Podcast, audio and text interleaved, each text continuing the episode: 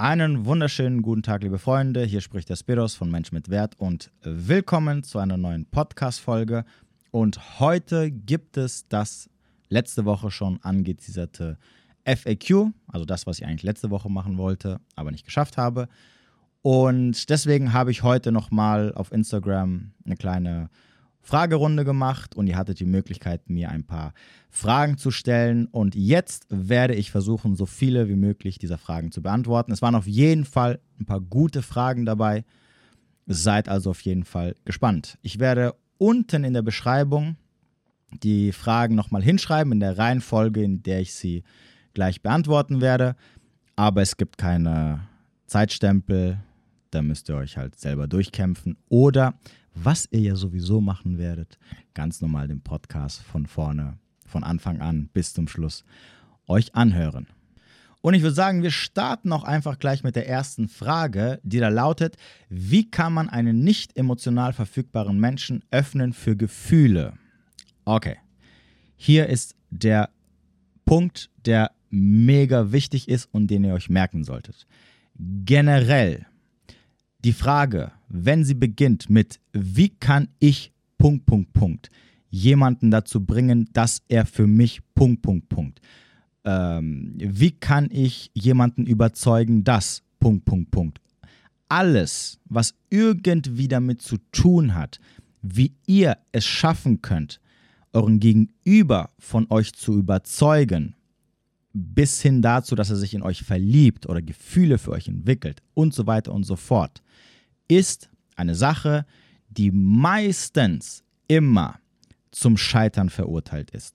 Und zwar deswegen, weil wenn du an den Punkt kommst, wo du sagst, hm, und das sagst du ja nicht äh, nach dem ersten Date als Beispiel, sondern das sagst du ja schon, wenn du die Person schon einige Wochen triffst oder sie datest, also schon ein paar Mal getroffen hast und du dann sagst, hm, ich habe das Gefühl, mein Gegenüber hat nicht so viel Interesse an mir oder gar kein Interesse oder sehr, sehr wenig Interesse, was kann ich jetzt tun, damit er irgendwie mehr Interesse entwickelt?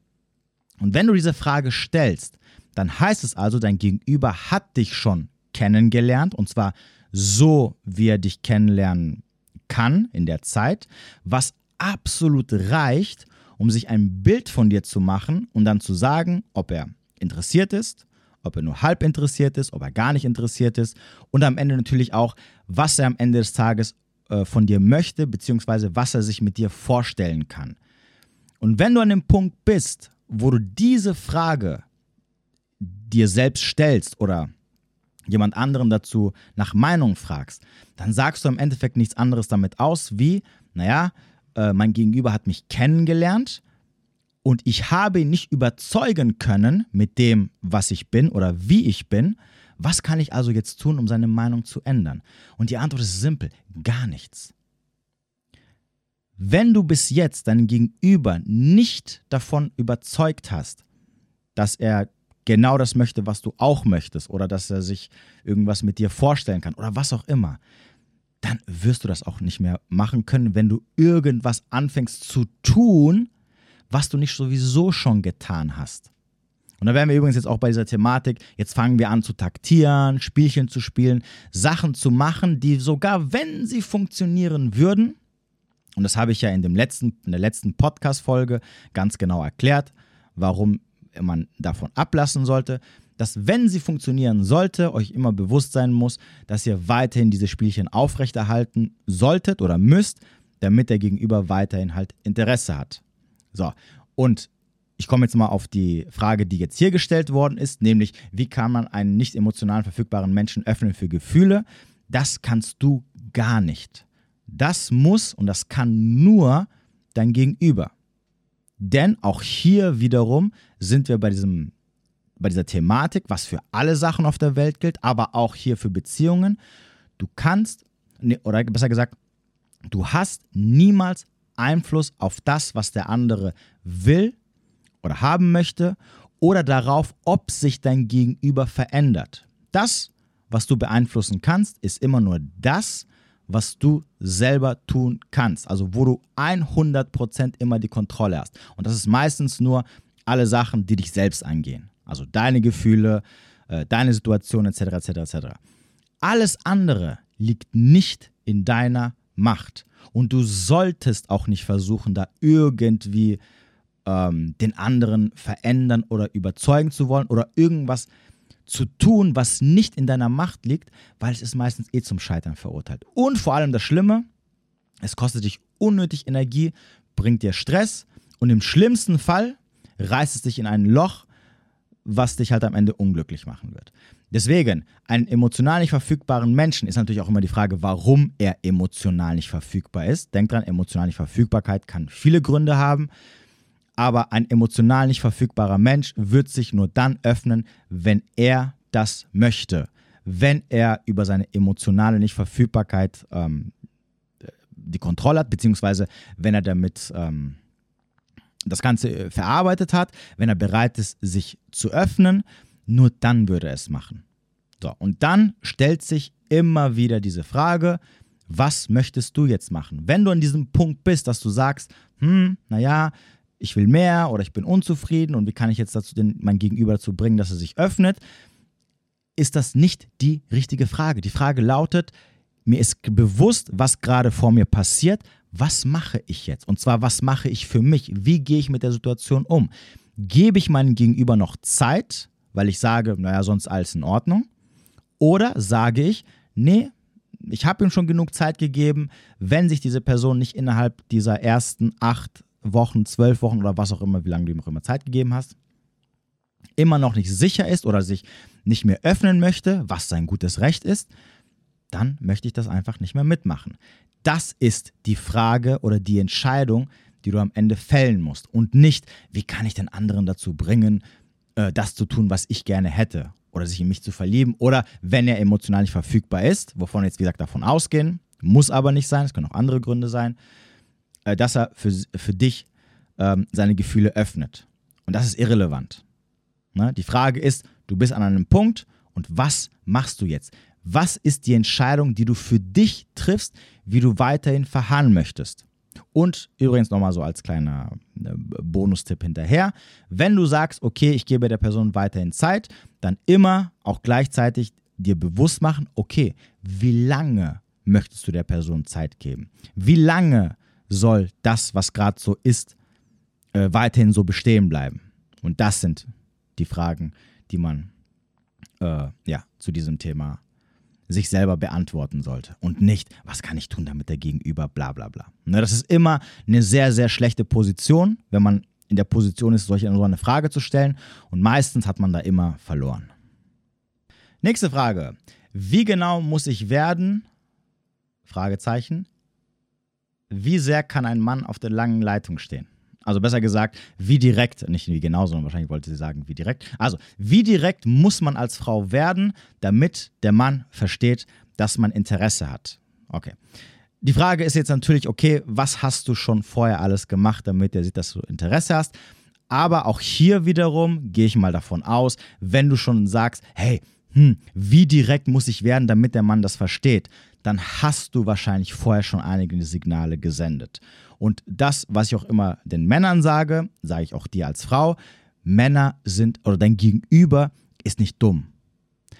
In der Regel, in der Regel, ja, es gibt Menschen, die auch die ähm, größten Signale und die deutlichsten Signale nicht verstehen oder nicht, oder, oder nicht verstehen können, weil sie, keine Ahnung, was auch immer sind. Aber das sind Ausnahmen.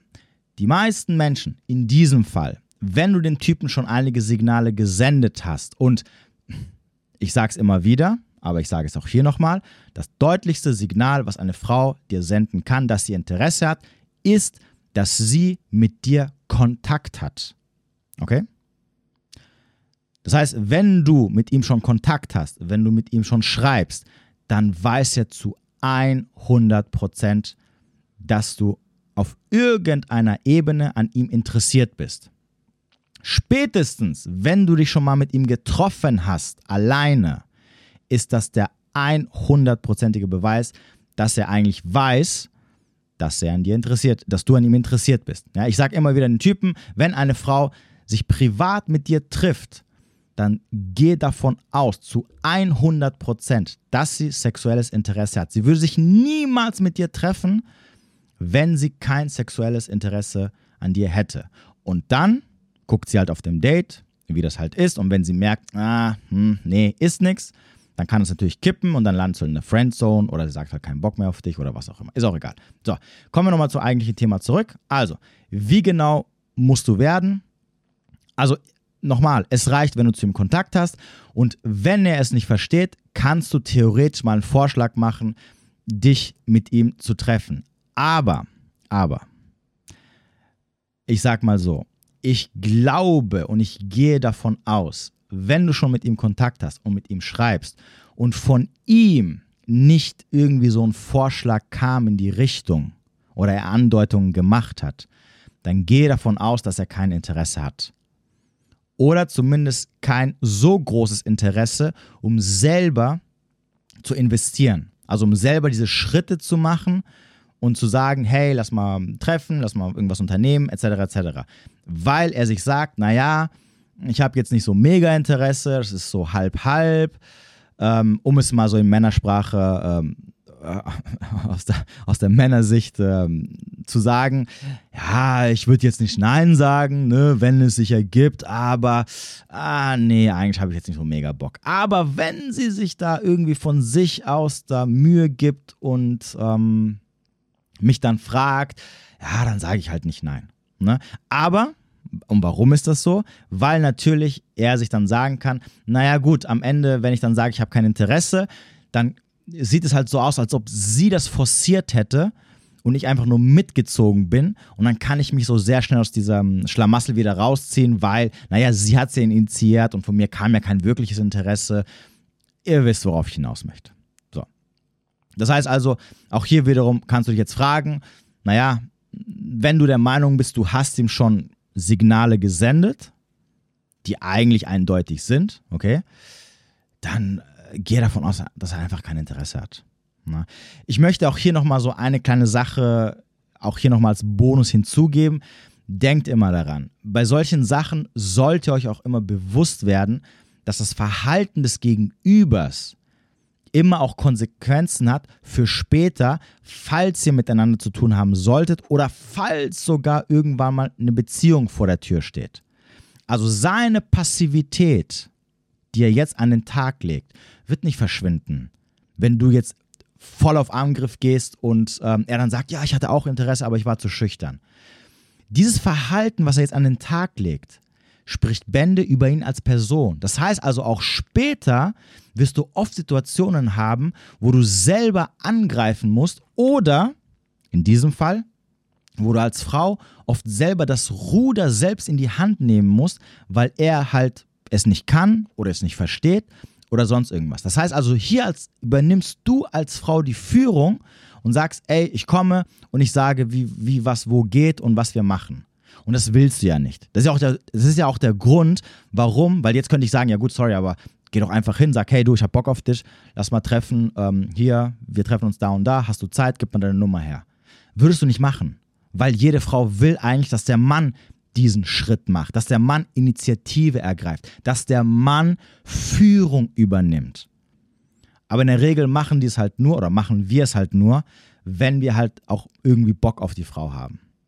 Deswegen würde ich dir empfehlen, ne, aus, wie du gerade gesehen hast, aus vielerlei Hinsicht, nicht nur aus der Hinsicht, dass er vielleicht kein Interesse hat, sondern auch aus der Hinsicht, dass dir bewusst sein muss, ah, vielleicht ist es ein Typ, mit dem du vielleicht nicht anbändeln solltest, ne, weil da schon die ersten Anzeichen kommen von, ah, nicht in seiner Männlichkeit, ähm, übernimmt keine Verantwortung, übernimmt keine Führung. Und das wiederum ist eine Sache, die dir später vielleicht auch ähm, das Genick brechen könnte, beziehungsweise du in einer Beziehung sein wirst, wo du sagen wirst, ich bin unglücklich ähm, dass du vielleicht einfach, so, wenn du sagst, hey, ich habe schon Signale gesendet, ne? ihm, keine Ahnung, äh, ich habe schon mit ihm gesprochen, ich lächle immer, ich grüße ihn immer, ich kenne jetzt nicht die genaue Situation, dann war es das auch. Dann würde ich keinen weiteren Schritt machen. Dann nimm es einfach so hin.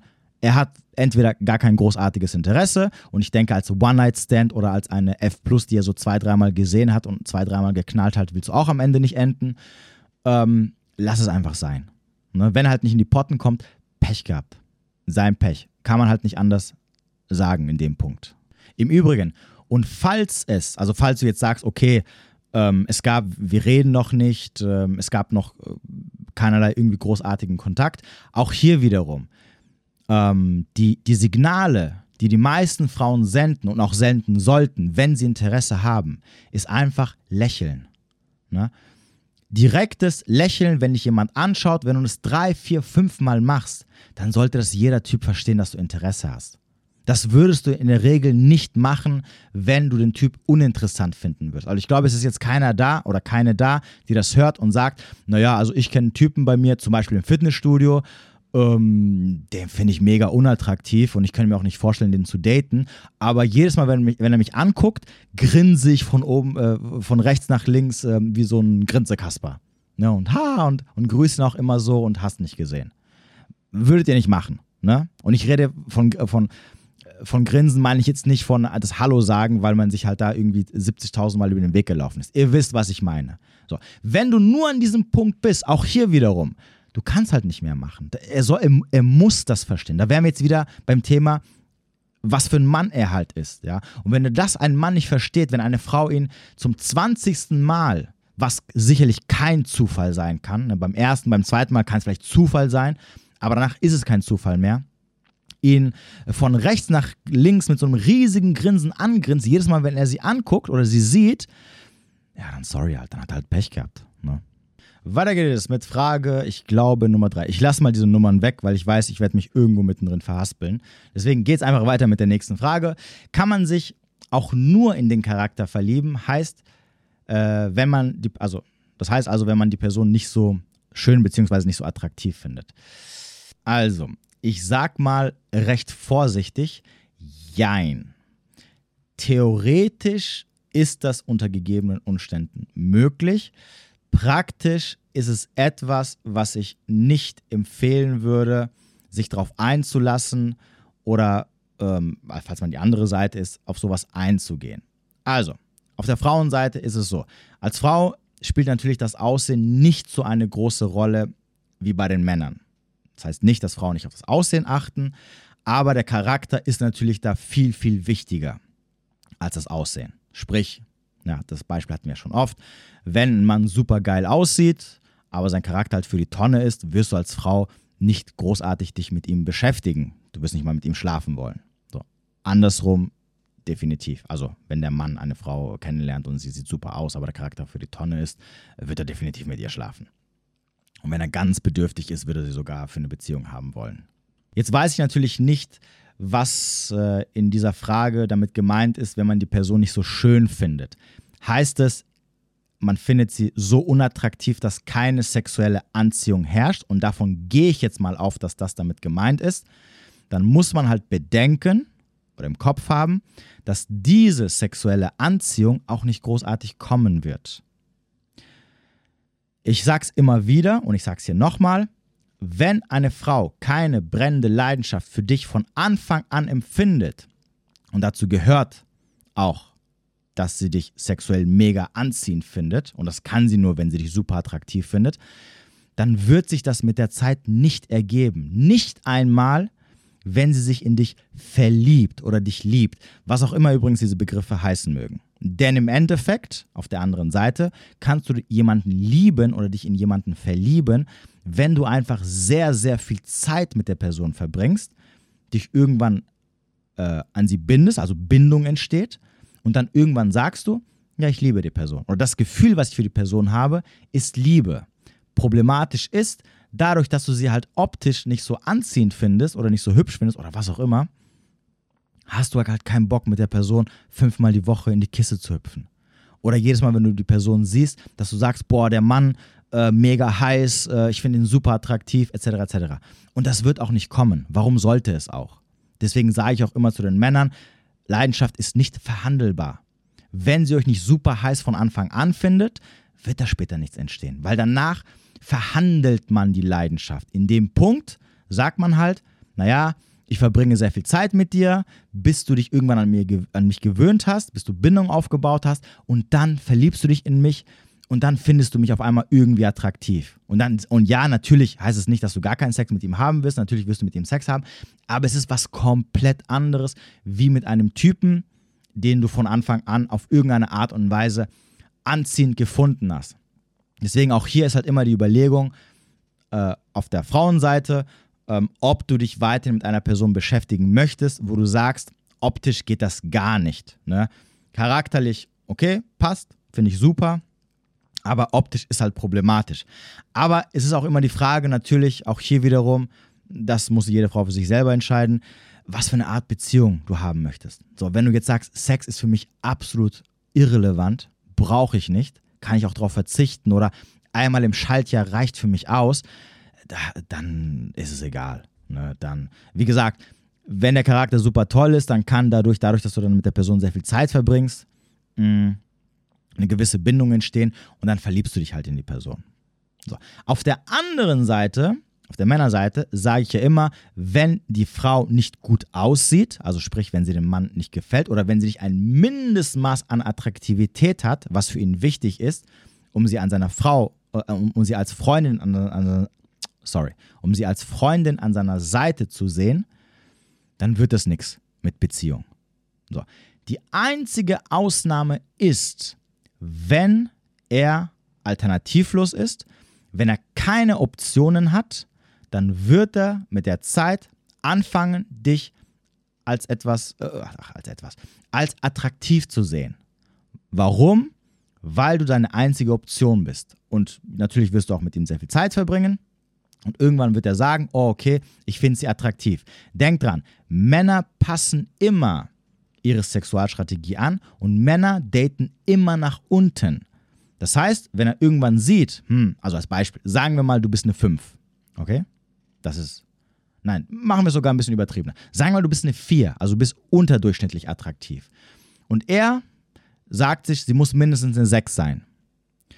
So, jetzt hat er eine F Plus mit dir, weil er sich sagt, denkt, ja gut, okay, ne, Vögel, da gibt es so ein paar Sachen, die, die, die, die turnen mich irgendwie an. Vögeln geht. Also F plus ab und zu mal ist, ist, ist okay. So, jetzt verbringst du ein bisschen Zeit mit ihm und während er mit dir Zeit verbringt, lernt er keine anderen mehr kennen, über Monate hinweg. Ne? Und die, die er kennenlernt, findet er absolut unattraktiv oder halt hat er kein Interesse. Irgendwann, ne, natürlich auch hier wiederum, dadurch, dass er natürlich auch ein bisschen Bindung aufgebaut hat, etc., wird er anfangen, dich attraktiv zu sehen, als, als attraktiv zu sehen, weil er von, von, von seinen Ansprüchen eine 6 haben zu wollen, dann runtergeht auf eine 5 und dann runtergeht auf eine 4. Und dann wird er irgendwann sagen, ah, ich finde dich mega, ich finde dich attraktiv, ich habe mich jetzt in dich verknallt. Ich habe euch schon mal dieses Beispiel genannt mit dem in den Club gehen, dass Männer in den Club gehen und sagen, hey, ähm, heute Abend mache ich mir irgendeine eine, eine geile klar. Dann gehen sie rein und dann sehen sie schon die ersten, die sie hübsch finden und auf einmal sehen sie ein Mädel, was die ganze Zeit Interesse zeigt, durch ihn die ganze Zeit angucken, ne, wieder das Thema. Aber sie denken sich, na, die ist so mittelmäßig. Nee, ähm, so eine in der Art hatte ich schon genug. Nee, ich will wenigstens mal irgendwas Besseres, in Anführungsstrichen. Ihr wisst, was ich meine. Haben. Ähm, und im Laufe des Abends, wenn sich nichts ergibt, fangen sie dann an, dieses Mädel, was sie am Anfang gesehen haben, was Interesse gezeigt hat und immer noch Interesse zeigt, wo sie gesagt haben, na, die ist eher so mittelmäßig, fangen sie an, als attraktiv zu sehen. Weil, und dann irgendwann machen sie halt mit der rum oder machen halt mit irg irgendwas mit ihr. Weil sie am Anfang, nee, weil sie ihre Strategie anpassen, weil Männer immer nach unten daten. Musst du als Frau nicht verstehen. Wie gesagt, Frauen daten immer nach oben, deswegen für eine Frau wäre das absolut äh, ein No-Go, würde nicht passieren. Deswegen auch hier wiederum, es kann passieren, dass ein Typ sich in seine F Plus äh, verliebt, die er, von Anf ja, die er am Anfang ähm, ausgeschlossen hat, aber das passiert nur, wenn er wirklich alternativlos ist, wenn nichts Besseres da ist, wenn er generell nichts findet und dann irgendwann sich sagt, ja gut, okay, ich habe hier gar nichts, sie ist meine einzige Option auf Sex, sie ist die einzige Frau, zu der ich, äh, auf die ich Zugriff habe ach, mittlerweile hat die auch irgendwas, die gefällt mir, die macht ja dies und das und jenes für mich. Und dann kann es sein, dass er sich verliebt und dass dann draußen eine Beziehung entsteht. Aber nur dann. In der Regel, wenn Männer äh, aber F plus eingehen und sie Frauen ausschließen, dann fahren sie immer mehrgleisig. Und deswegen sage ich auch immer, wenn ein Mann zu dir sagt, als Frau, ähm, du pass auf, ich habe nur Interesse für eine F plus, dann sagt er das nicht ohne Grund. Weil er dir schon von Anfang an sagt, das wird nichts. Ne, du, du bringst nichts mit, wo ich sagen könnte, okay, das gefällt mir so sehr, dass ich dich als äh, Beziehungsmaterial sehen kann. Und entsprechend solltet ihr das auch für bare Münze nehmen. Weiter geht es mit der nächsten Frage. Was ist der beste Umgang mit dem Ex-Partner, die einen belogen haben oder respektlos waren? Blockieren? Fragezeichen. Simpel. Der beste Umgang mit dem Ex-Partner oder generell mit allen Menschen ist ein entspannter, freundlicher Umgang. Egal, okay, ich sag's nochmal, egal, was dir die Person angetan hat. Das heißt nicht, dass du mit der Person noch großartig Kontakt haben musst. Äh, das heißt nicht, dass du ähm, dich mit der Person noch treffen musst. Das heißt lediglich, wenn mal eine Situation entsteht, wo man Kontakt hat, ganz normal, als ob nie was passiert wäre. So, jetzt wirst du sagen, ja, aber er, sie, es hat mich belogen, betrogen, angelogen, manipuliert und hast du nicht gesehen. Ja, verstehe ich auch. Und ich, ja, ich weiß, wenn man betrogen, belogen, manipuliert, ähm, verarscht und alles, was da noch reingehört, wird, ist das nichts Gutes. Es ist unangenehm, es tut weh, man wird verletzt. Verstehe ich alles. Das Problem ist, dass wenn du keinen normalen Umgang mit deinem Gegenüber mehr pflegen kannst oder haben kannst, dann liegt es meistens daran, weil du noch einen gewissen Groll hegst. Das heißt, all diese negativen Gefühle, die bleiben in dir weiterhin bestehen. Du frisst das in dich hinein. Das Problem, und das Problem ist das, was da passiert ist, ist immer noch anwesend. Und wenn es anwesend ist und nicht aufgelöst wird, wenn es nicht verarbeitet wird, dann entsteht ein Trauma. Und das wiederum hat einen negativen Effekt auf deine Zukunft. Das heißt also, es geht nicht um dein Gegenüber.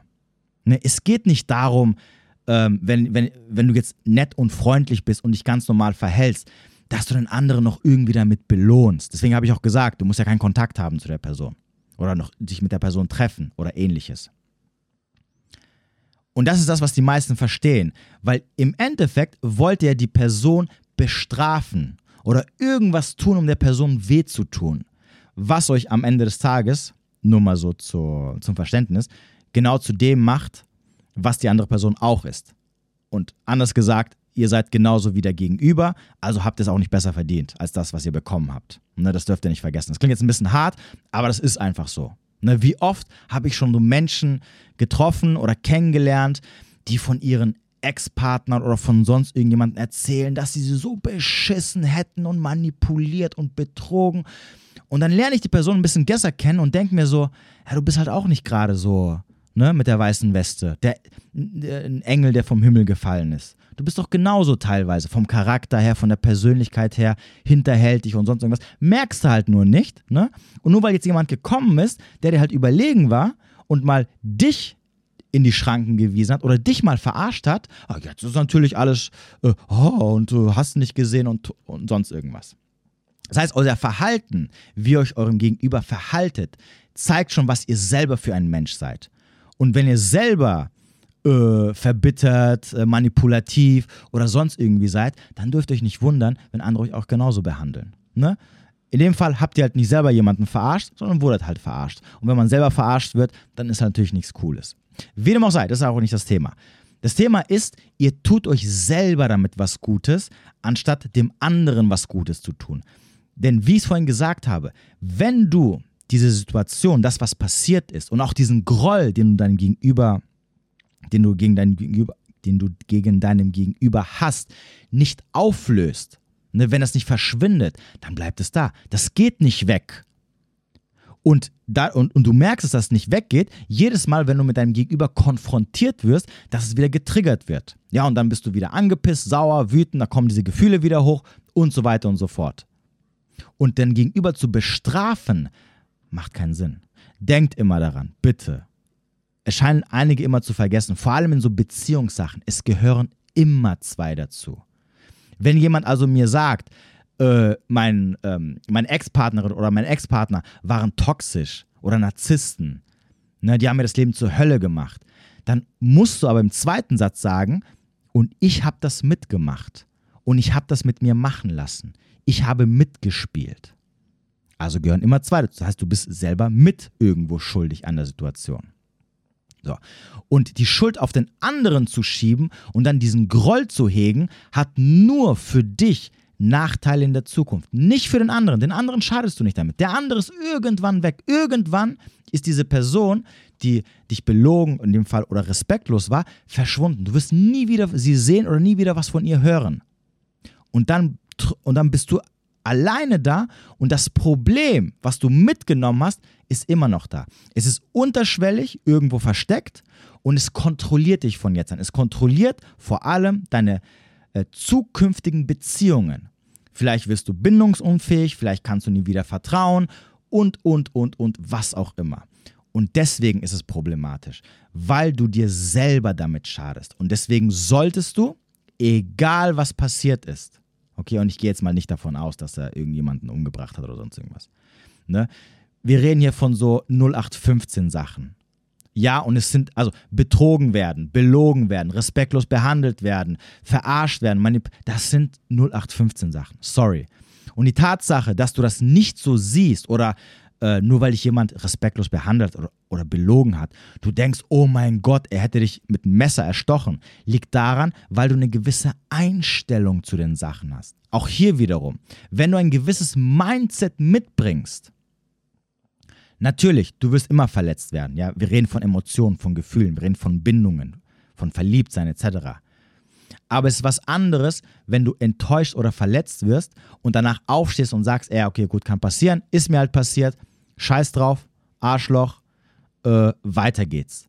Und es ist was anderes, wenn du noch diesen Groll in dir hast und dem anderen den Tod wünschst und jedes Mal, wenn du ihn siehst, äh, ihn verfluchst und diese Gefühle immer wieder hochkommen und ihn überall blockierst und nicht reden willst und eine Fresse ziehst und sonst irgendwas. Und genau das schadet nur dir und vor allem deine ähm, zukünftigen Beziehungen.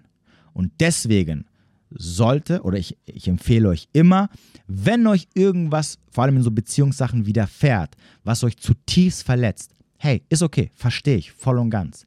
Aber dann solltet ihr im, im zweiten Akt, nachdem ihr darüber einigermaßen hinweggekommen seid und sich die Emotionen gelegt haben, solltet ihr anfangen, die Sache zu verarbeiten.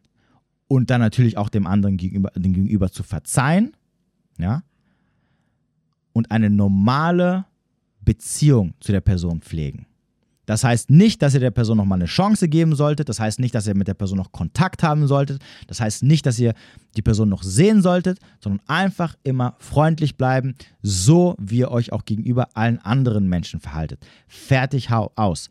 Und danach abgrenzen lernen, falls der Gegenüber weiterhin irgendwie übergriffig wird. Na, das wäre dann der nächste Punkt. Okay, weiter geht's. Ich bin in einer komplizierten Beziehung, wo beide merken, dass wir keinen anderen wollen, aber eben zwei Sprachen sprechen. Er will keine andere, findet mich aber nervig. Ähm, sie ist Coach, also als Coach, und so mache ich in der eigenen Beziehung die Entwicklung alleine.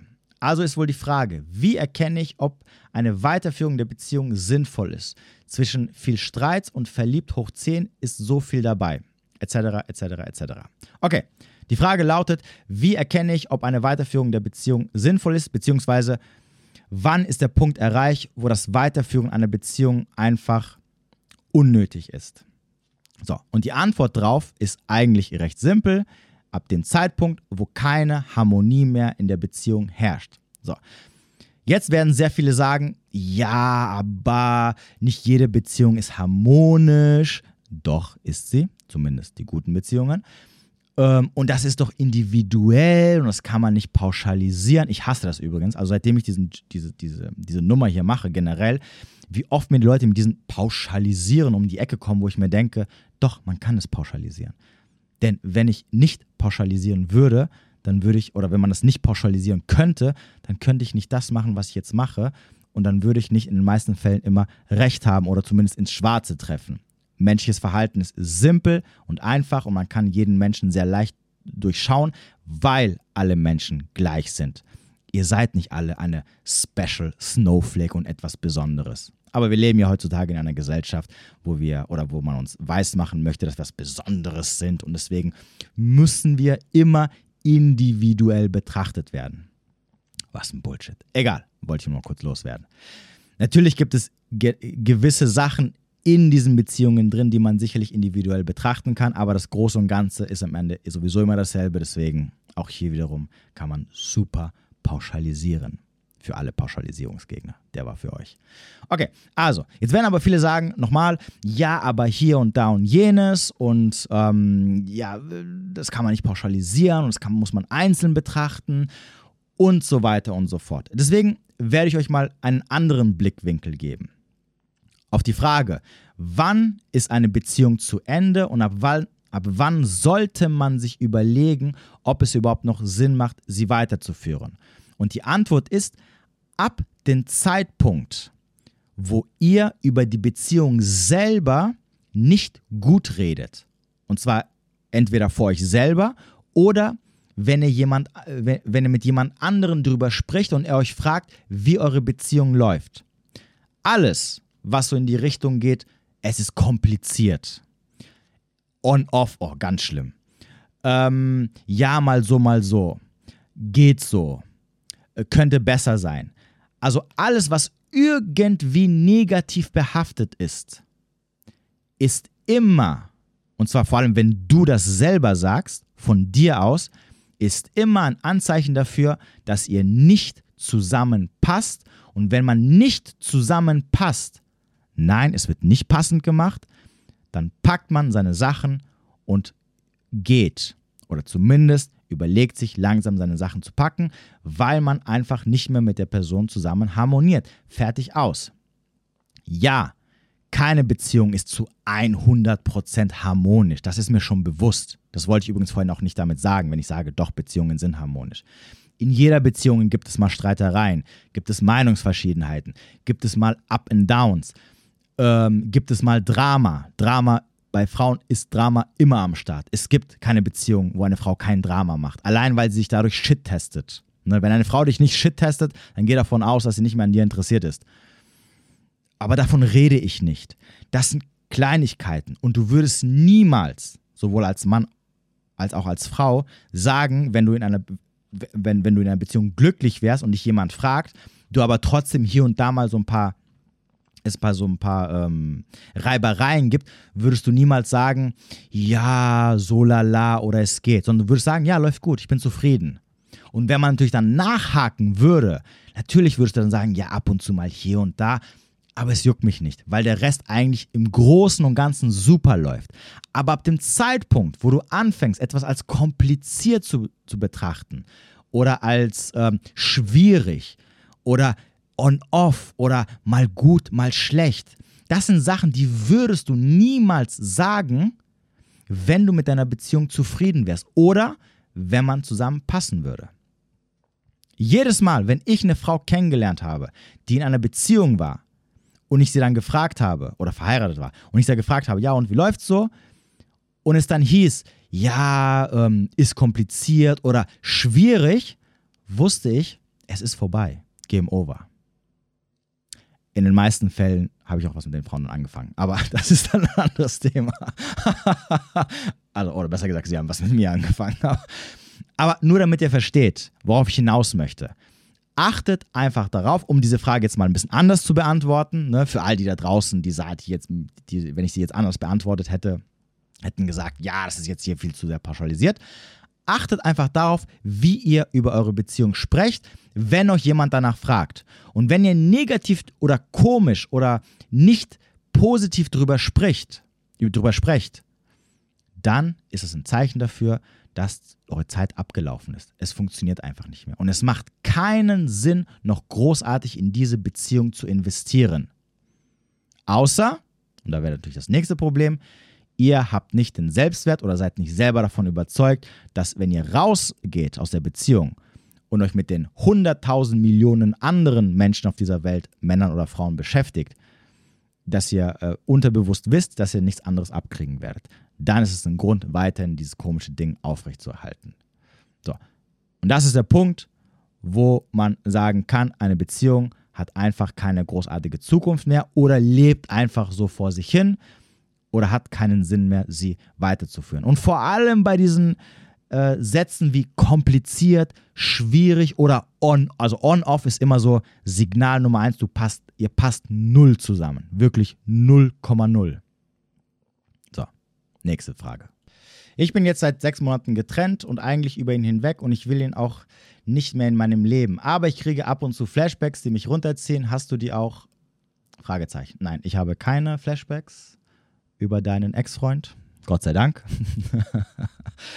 ähm, ja, ist normal. Also ich habe auch ab und zu mal Flashbacks von irgendwelchen gut verflossenen oder falls ich, äh, falls jetzt eine Beziehung, die ähm, aus der ich gerade frisch rausgekommen bin und da noch einige Sachen es gibt, die man ähm, verarbeiten muss, dann ist es normal, dass man irgendwie da auch davon träumt oder irgendwelche Flashbacks hat und so weiter und so fort. Völlig verständlich. Vor allem, vor allem, wenn es so Beziehungssachen sind, weil nochmal, ihr baut zu der Person eine Bindung auf. Und nur weil ihr die Person nicht mehr liebt oder nicht mehr mit der Person zusammen sein wollt, heißt es nicht, dass diese Person einfach von heute auf morgen ähm, ihr euch innerlich von ihr getrennt habt ne, sondern es herrscht immer noch diese Bindung, egal auf welcher Ebene. Und natürlich ist dann normal, dass man Flashbacks hat oder von der Person träumt. Oder wenn man sich vielleicht aus irgendwelchen Gründen intensiv mit einer Person beschäftigt hat, ne, wie gesagt, es muss nicht heißen, dass man sie zurück will, kann es auch sein, dass da unverarbeitete Sachen ähm, abends dann hochkommen, wenn man halt schläft. Also entsprechend ähm, von ihnen träumt. Also kein Stress, alles gut, irgendwann ist es weg. Next question. Warum ziehe ich unreife Männer an? Naja, sehr simpel, weil du selber unreif bist.